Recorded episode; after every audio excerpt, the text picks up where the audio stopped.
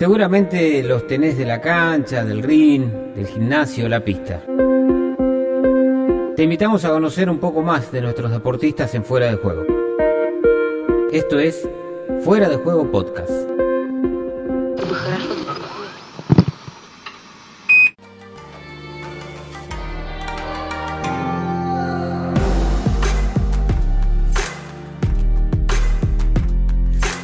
Elena, un gustazo escucharte. La verdad habíamos leído de vos este medios rionegrinos y queríamos conocer un poco más y que nos cuente tu historia también de un récord que marcó una joven rionegrina, se llama Elena Lascano, nadó de noche, atravesó 114 kilómetros en 17 horas en el Río Negro, claro, terminando en Viedma, arrancando en Guardiamitre. Los rionegrinos este, conocemos muy, muy bien el río, no, no es nada sencillo eh, hacerlo. Eh, obviamente queríamos charlar con Ailén para que nos contara sobre esto y también su historia dentro de la natación, de las aguas frías. Bueno, eh, una disciplina que seguramente muchos no, no, conocen en detalle y te la vamos a, a, plantear aquí. Está en línea con nosotros Ailén Lascano. ¿Cómo estás? Hola, ¿cómo están? Muchas gracias por invitarme. Bueno, contanos un poquito eh, tu historia con la natación y después vamos a llegar a esta prueba fantástica que hiciste el otro día. Bueno, para mi familia siempre fue importante que, sepamos nadar, así que somos tres hermanos.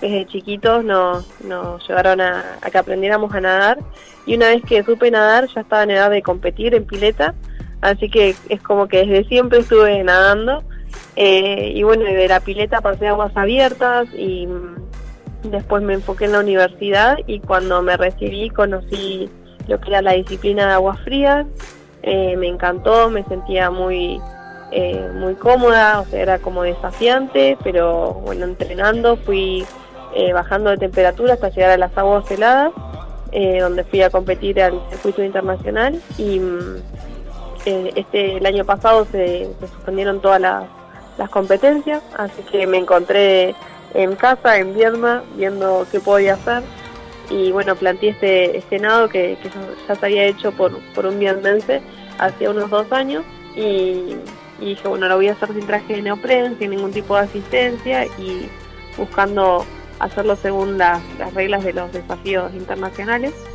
Y bueno, y empezó la preparación y por suerte, bueno, todo salió bien, un éxito, la verdad que, estoy muy feliz.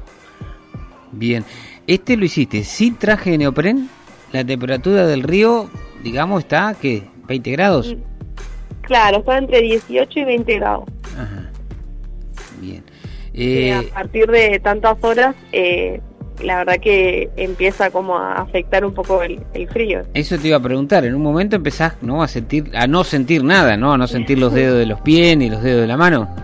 Claro, uno empieza a sentir la compañía del frío, sí. ¿Y por qué acá? Mira, te voy a trasladar una pregunta que sería la típica que te dicen en la nota, pregunta de la gente. El operador me dice que no sabe ni nadar, pero me dice, aguas heladas, ¿por qué en aguas heladas, no? Porque es como, ¿para qué sufrir? Claro, sí, el tema es que como que uno no sufre, o sea, em, uno se entrena, se prepara tanto que se empieza como a acostumbrar a las situaciones.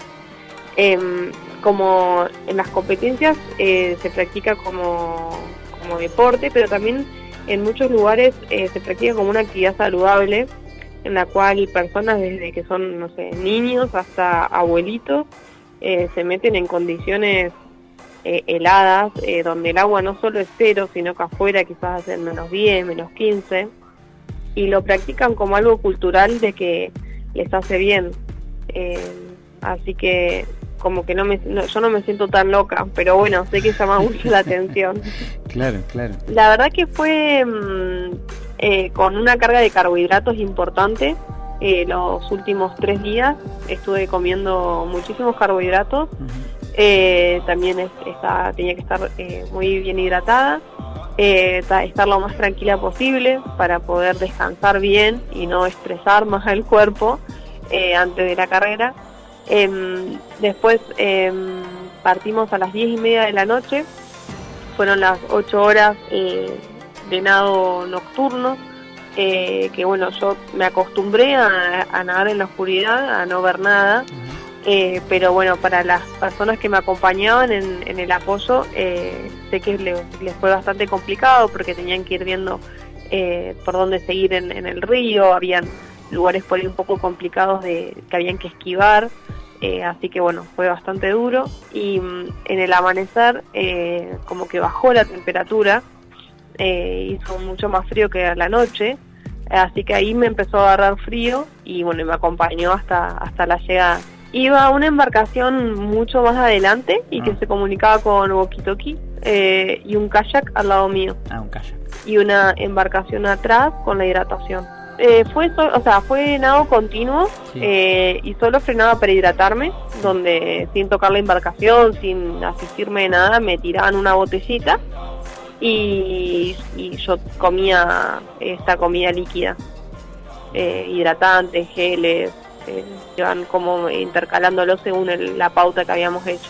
vos te detenés en el río, pero mientras pataleas, digamos, vas ingiriendo bebidas y comida, pero flotando sin tocar ninguna embarcación. Eso es. Exacto. Eso dice el, reglamento, digamos, hay un reglamento de esto. Exacto, sí, los reglamentos de las competencias no puedes tocar la embarcación y en los desafíos internacionales han como copiado estas estas reglas en las cuales eh, no si vos vos podés terminar el nado, pero nunca va a ser oficial porque te, tuviste asistencia.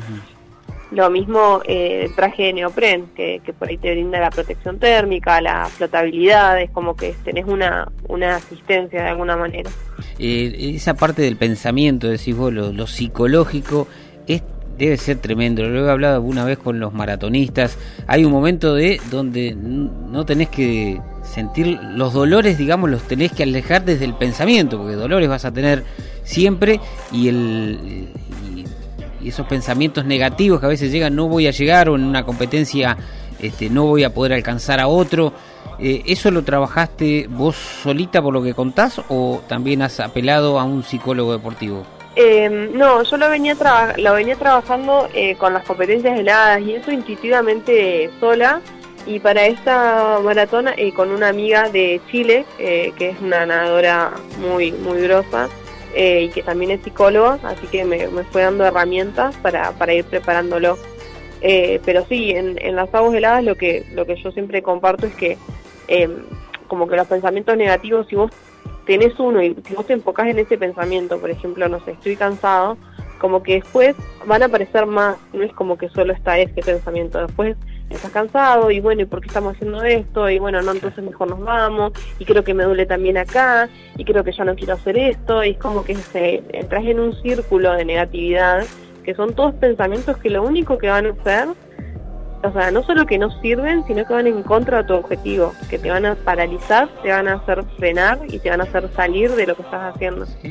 Entonces, es súper importante eh, en este caso a mí no solo necesitaba que en las aguas frías yo no les lo que me pasaba era tenía esos pensamientos y los sacaba acá era la forma de tener una respuesta. Creo que no puedo más sí puedo más. Mira ves estás nadando ves ves que podés y como seguir como como alentándote que estás claro, es una manera de alentarte. Creo que me duele esto. No, no, pero mira como nada, como que ahí, o sea, el retruque. ¿Dónde has estado compitiendo? Eh, contanos un, par de, anécdotas, este, ¿dónde, ¿dónde has estado? ¿Qué tipo de recorridos has hecho? Eh, bueno, hice dos temporadas, así que fui a, varios lugares. Em, fui a Alemania, eh, Rusia, Suecia, Eslovenia, Polonia mm. y Holanda y Gran Bretaña. Los lugares más fríos han sido Alemania y, Rusia. Eh, en Rusia eh, fue la, competencia donde hizo más frío afuera, eh, que llegó a ser menos 15. y igualmente he escuchado que en competencias ha hecho menos 30 así que como que uno dice, bueno, siempre puede ser peor. Y en esa competencia, bueno, tenía que nadar cinco distancias, eran distancias cortas, pero eran cinco veces. Las primeras tres veces como que estaba re bien, pero ya después como que hacía demasiado frío. La salida de la, de la pileta, que era un río congelado, y, y el toallón se congelaba. O sea, como que se quedaba duro. Las antiparras también, como que se, se congelaban. y mientras estabas esperando, por ahí sí mirabas un poco, veías que entre los nadadores, o sea, cada vez que salía una serie, había un hombre con un cosito así de fuego que sacaba el hielo de que se derretía en las escaleras por que chorreaba el agua. Mm. Así que era como, bueno, mejor no miro nada más y me concentro. Eh, pero bueno, eh, sí, anécdotas deben haber varias, ¿no? Ahora no me acuerdo ninguna. Sí, sí, pero has eh, estado en muchos lugares del mundo. Ay, contar un poco cómo funciona. Eh, ¿Tiene un calendario, una temporada y una asociación de natación de aguas frías, heladas? Em, es, hay dos organizaciones que rigen el deporte. una es natación de invierno y la otra es aguas heladas. Eh, la natación de invierno por ahí encontrás temperaturas de 6 grados eh, y el agua helada sí o sí tiene que estar entre 0 y 5. Eh, después son competencias que son sin protección térmica, no te permiten nada, ni, siquiera ponerte, no sé, grasa o cualquier cosa que te pueda ayudar. La competencia de aguas heladas es con un solo gorro de, con un solo gorro de natación.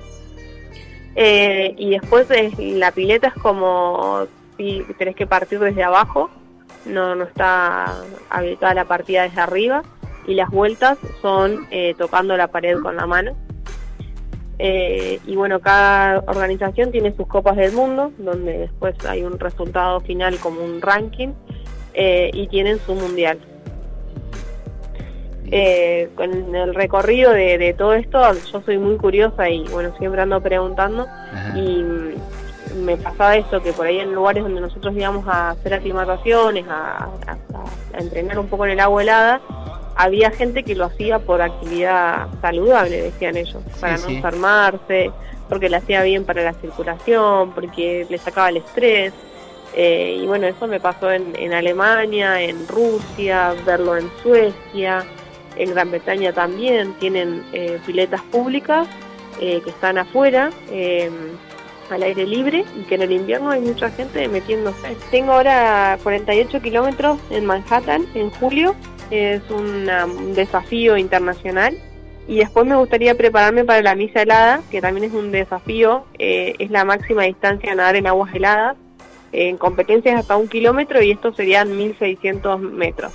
Esto lo tengo que, que, coordinar yo para hacer acá en Argentina o en Chile con una persona que es el oficial que, hace que la, el nado sea según las reglas, que estén todos los aspectos de seguridad cubiertos y estén todas las cosas para, para oficializar el nado. Em, pero bueno, tengo que, que, gestionar dónde está el agua entre 0 y 5 grados y dónde se puede asegurar el tema de seguridad, porque al ser un nado tan extremo, eh, tiene que estar todo eh, perfecto. Así que bueno, eh, esos serían los dos objetivos que, que son objetivos que, que son eh, desafíos eh, personales como desafíos internacionales, pero que no, no están en, competencia. Em, porque la verdad es que no, no sabía cómo iba a ser el panorama mundial y qué es lo que se podía hacer. Esos son los dos objetivos para este año y mm, después estar atenta a todas las competencias que, que supuestamente se van a llevar a cabo la temporada que viene. Claro. ¿Qué edad tenés, Helen? 30 años. 30 años. ¿Qué actividad, de qué vivís, estudiaste, estudiás? Eh, sí, me recibí licenciada en Administración en Bahía Blanca eh, y después me fui especializando, tomando cursos de, marketing digital y de redes sociales, así que estoy trabajando como freelance en ese área. eh, pero bueno, la parte deportiva igualmente eh, son es otra cosa. Sí, sí, claro, entiendo. ¿Esto empezaste vos el recorrido en Aguas Frías en qué año? Hace ya más de tres años y, empecé. Y, dijiste, estuviste representando a Argentina en competencias en Alemania, Rusia, Polonia. Sí, sí, eh, la verdad que eh, había una argentina ya que venía compitiendo, pero ella competía para una sola organización y bueno, yo que me gustan las distancias cortas, eh, podía competir para las dos, me, gustaba y además tenía buenos resultados. Así que por ahí fui a, lugares donde decían que era la primera vez que había ido un argentino, así que como cosas muy lindas eh, de, poder representar al país. Actualmente figuras como la número uno en el ranking mundial de, la... De la natación de invierno. sí, de la, sí, de la winter. Wow, ¿eh? ¿Ni soñado esto?